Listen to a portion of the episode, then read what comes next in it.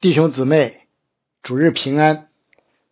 教会既是永生神的家，也是一个社会组织，因此教会必须有领袖。尽管有人认为这不属灵，但这却是神治理其子民一贯的做法。从旧约的摩西、大卫，直到新约的彼得、保罗。既然如此，教会领袖。应当具备怎样的资格，或应当符合什么条件，就是非常重要的了。提摩太前书第三章的大部分经文都与此有关。另外，提多书第一章也提到了教会领袖的条件。这几处经文成为教会选立工人的依据。我们知道，教会工人都是主。耶稣基督亲自兴起并裁派的，因此，作为现实中的教会，我们就必须依据经文所启示的标准，辨认出这些教会工人来。在守望教会的章程中，这被称为印证。根据经文，以下我们将分享两方面的内容：一是关于职分与职责的。二是关于教会领袖资格的分享。之前，我们先低头祷告。天父，感谢你启示了你的话语，叫我们可以查验何为你善良、纯全、可喜悦的旨意。以下的时间，恭敬的仰望，交托在主的手中，求主将那赐人智慧和启示的灵大大的赏给我们，光照我们，开启我们。好叫我们看出你话语当中的奇妙，听我们的祷告，奉主耶稣基督的名，阿门。第一部分是关于职分与职责的，关于教会的具体组织形式，圣经并没有明确的规定，故现实中的教会形态呈现多样化的特点。在本章中。使徒保罗从善功的角度，也就是从教会领袖所负职责的角度，提到了两种教会职分。第一种是监督，通常也被认为就是长老，他们是各个具体教会的负责人，负有督导牧养本教会会众的责任，尤其是属灵方面的责任。从这一职分。后来发展出了主教的圣职，通行于东正教、天主教和圣公会系统。根据守望教会的章程，治理委员会的牧师、长老相当于本教会的监督。第二种是执事，他们的职责是协助监督管理教会，办理各项具体的教会事务。执事的起源一般追溯至耶路撒冷教会当初所设立的七位专门负责管理饭食的人，后来成为教会悠久的传统。守望教会同样设立执事，负责牧养治理的具体事务，与牧师、长老、传道共同组成同工议事会。保罗在本章十一节提到的女执事，呃，原文为女人哈，有人认为是指执事的妻子。不过，本章前面并没有提及监督的妻子，再加上教会从很早就开始设立呃女执事，呃，例如菲比就是坚格里教会的女执事啊，这个记载在罗马书的十六章，啊，所以和合本的翻译比较合理。保罗在。本章开头有一句很特别的话：“人若想得，人若想要得监督的职分，就是羡慕上功。”为什么这话是可信的呢？我想有两方面的理由。其一是这位主所喜悦，一个基督徒追求更多、更好的服侍主、服侍教会是应当的，主也必定给他更多服侍的机会。正如主在五千、两千、一千银子的比喻中所应许的，好，你这又良善又忠心的仆人，你在不多的事上有忠心，我要把许多事派你管理，可以进来享受你主人的快乐。其二是在当时的时代背景下，教会刚刚被建立，各方面的困难和挑战很多，不仅没有社会地位，没有什么利利益可图，而且随时还要面对逼迫。此时出任教会领袖，不仅没有名利可图，反而意味着付出，意味着承担责任，意味着站在首先被逼迫的位置等等。若不是出于羡慕善功的目的，有谁会乐意呢？这倒是和我们今天的处境有些类似。面对征战与逼迫，愿意成为教会工人。尤其是担任教会领袖，你信他们是羡慕善功吗？我信。第二部分就是教会领袖的资格，这是本章重点的内容。羡慕善功，并不就意味着能够胜胜任善功。从第二节开始，保罗罗列了一连串的资格，作为判别。一个人是否适合做监督或执事的条件，在具体讨论这些资格之前，我想先做三点说明。第一，保罗强调品格重于恩赐和能力。呃，毫无疑问，服饰需要恩赐与能力，但比他们更重要的，则是服侍之人的品格。至于，世俗社会所看重的地位、学问、财富等，却并非选立教会领袖的关键指标。品品格体现的通常是一个人本质性的东西，是需要相当长的时间才可以磨练出来的。而恩赐与能力则可以通过相互配搭或向主祈求而得。但那些。有才无德之人，是与教会圣洁的本性无法相容的。第二，既然是为选立或印证教会工人，故保罗列出的条件都是客观的、可查验的。雅各书强调，真信心一定与其行为相称。通过显明在外的品格。就可以知道一个人内在生命的状况，看见了圣灵的果子，就能认出主所兴起的工人。呃，反过来说，我们若真羡慕善功，就当有意识的在这些方面操练自己，从而使自己在相应的美德上不断完善。第三，这些资格或条件同样可以。运用于生活其他的领域或场合，比如选择婚姻对象、员工、朋友等等。呃，面对选择，我们常常无所适从。其实，圣经早就有现成的答案。你缺乏智慧吗？那就赶快熟悉圣经吧。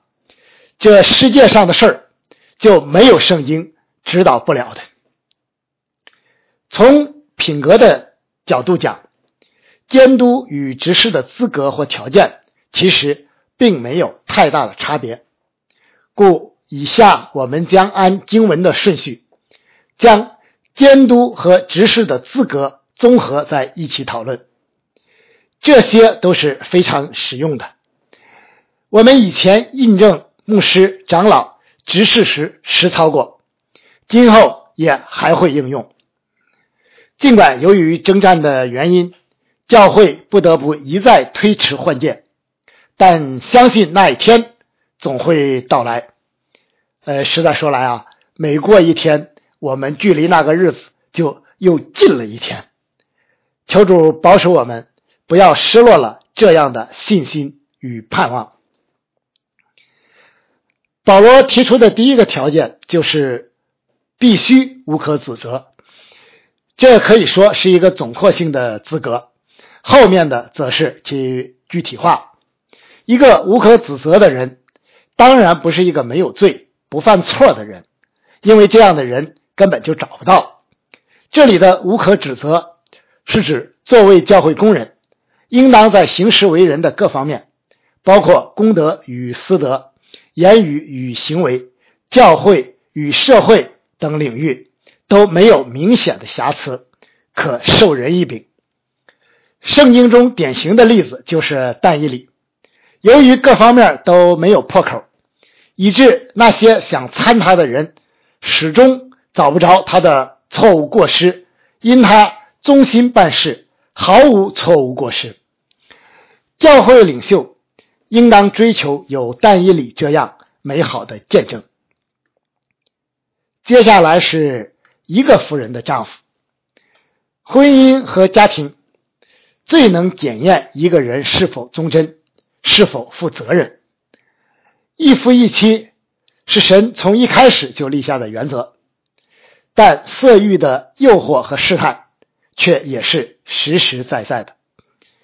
教会领袖在这个方面并不具特有呃，并不具有特别的免疫力，犯罪跌倒的位数也不少，因此。一个人在婚姻中是否忠贞，在家庭中是否负责任，就成为检验其是否适合做教会领袖的标准之一。关于这个条件有些争议，有人对一个妇人的丈夫做严格限定的解释，以致再婚和单身的弟兄都不可以担任京都。但呃，另外许多的人不同意这样的立场，认为丧偶再婚和单身的弟兄是可以担任监督的。呃，守望教会认同后一种立场。这里只提及弟兄，并不仅仅出于对当时社会文化的回应，更重要的也是体现了上一章弟兄做头的原则。呃，尤其是对监督而言啊，在教会中的应用。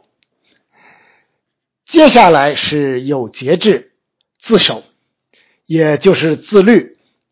如果一个人常常需要别人提醒、督促，甚至是强制，像孩子一样缺乏自我约束，这样的人显然是不适合管理教会的。呃，因此，如果你发现一个弟兄的生活很少有规律，或难以持久的专注于当尽的责任，那他就还不太适合做教会领袖。呃，接下来是端正、端庄，也就是庄重。作为教会工人，轻浮不得。你看杀施洗约翰的那个希律王，就很轻浮，呃，经不住诱惑，娶自己弟兄的妻子，呃，随便起誓，却又死要面子不悔改。只想看主耶稣行一件神迹等等，这个人的下场很不好，晚年被流放到了高卢，就是现在的法国啊。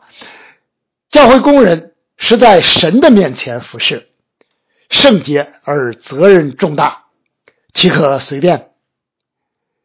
呃，接下来是乐意接待远人，这里的远人指客旅。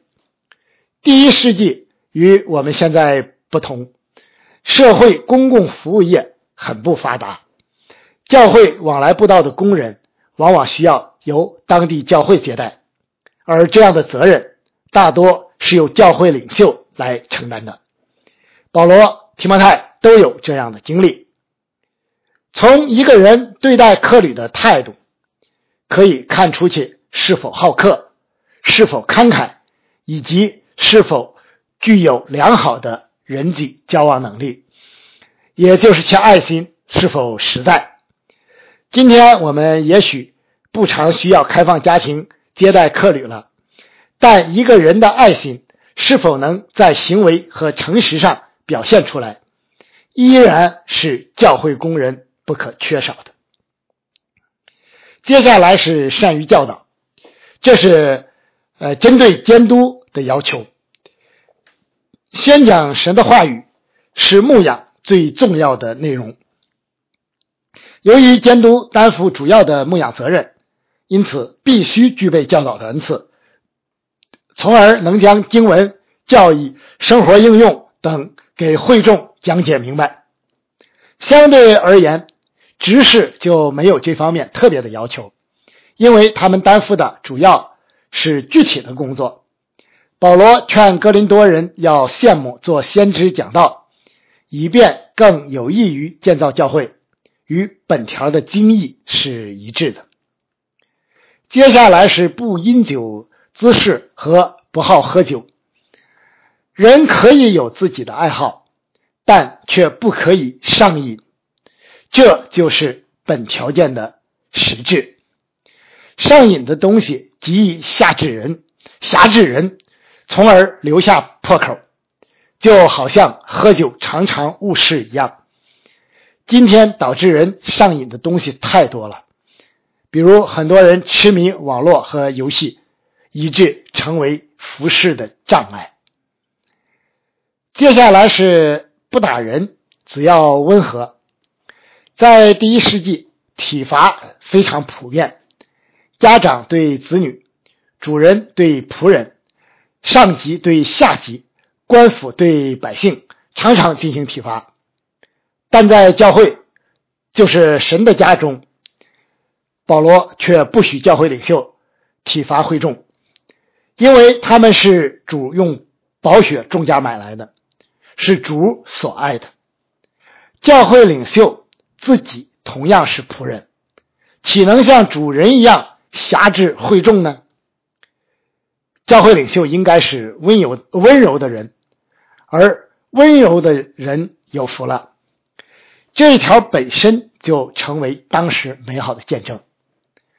今天尽管社会风气已大大改观，体罚普遍不被接受。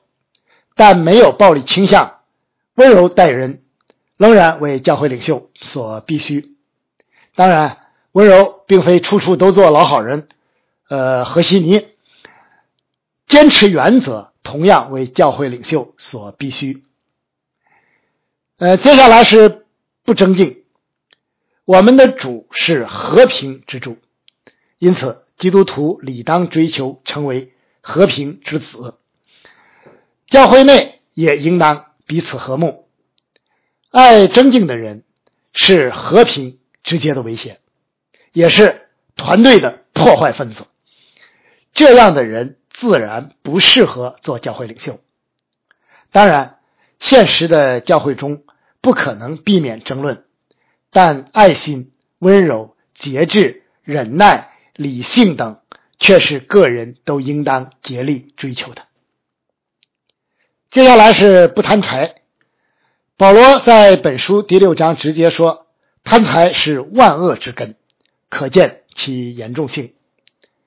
名和利是每个做领袖的都要面对的试探和诱惑，教会中同样不例外。旧约以利沙的仆人基哈西，新约保罗的同工迪马，都因贪而跌倒。成为我们的警戒。教会领袖和会众要认真考察候选人对待财富的态度，以保证选出合格的工人。呃，接下来是好好管理自己的家，使儿女凡事端庄顺服。保罗真有智慧，直截了当的说，说明直截了当的说明了理由。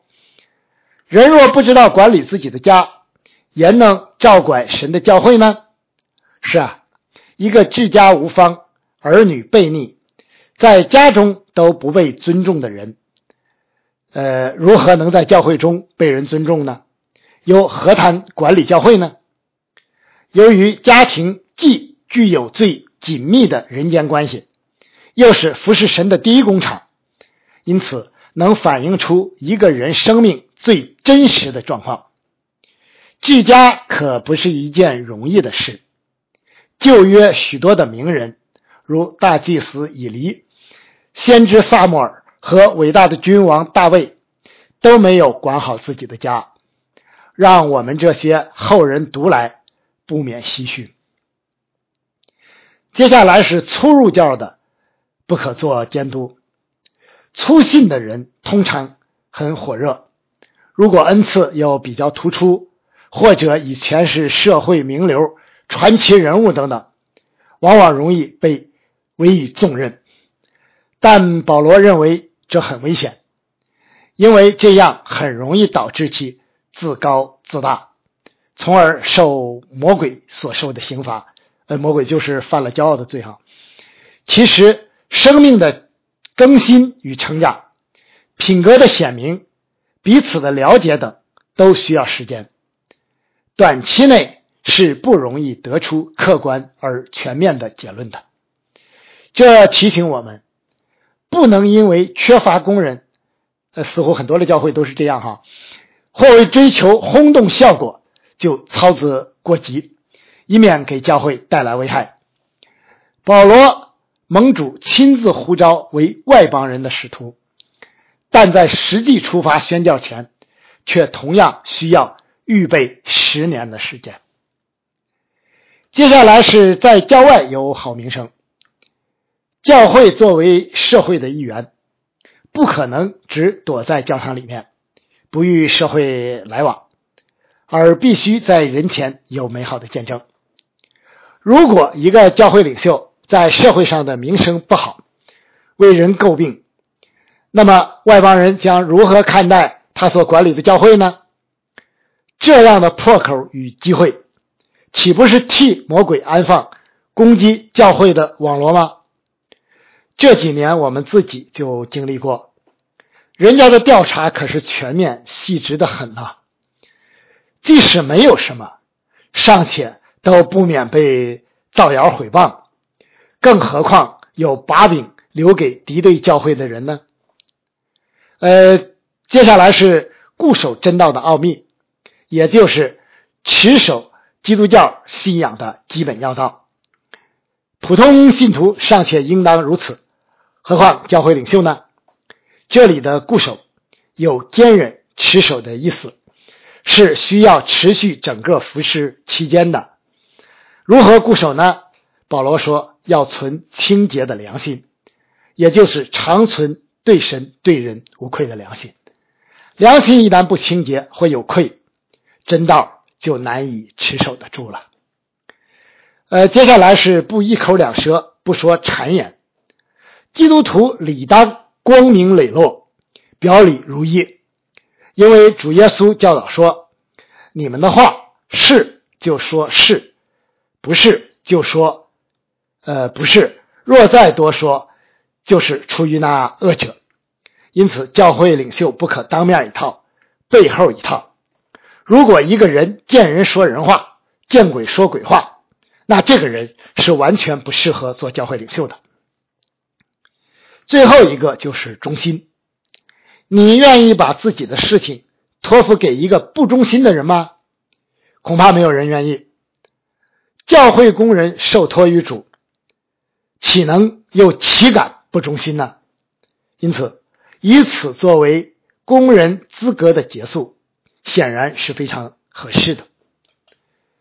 保罗在十三节以一个应许结束有关工人资格的叙述。这应许虽然是直接给执事的，但同样是给所有教会工人的。若一个人羡慕善功，忠心服侍，会得到什么呢？其一是得到美好的地步，包括主的悦纳、生命的成长与成熟、服侍的成效，以及教会内外众人的尊敬等等。其二是在耶稣基督的真道上大有胆量，我想这一定包括在信心、勇气、智慧和能力上的长进，从而可以更好的为主做工，更好的服侍教会和弟兄姊妹。教会最早的执事之一斯提凡在这方面美好的见证，是保罗当年亲眼看见的。圣经启示了一个很重要的原则，叫马太效应。凡有的还要加给他，叫他有余；凡没有的，连他所有的也要夺去。求主复兴我们，都成为那羡慕善功的人。最后，我们以圣经有关选立工人的两段经文结束今天的正道，为的是叫我们知道，在漫长的教会历史中，我们敬前的前辈们是如何见证。并应用这些原则的。一处在旧约的出埃及记十八章，当时摩西的岳父建议他在民中设立官长，分担责任。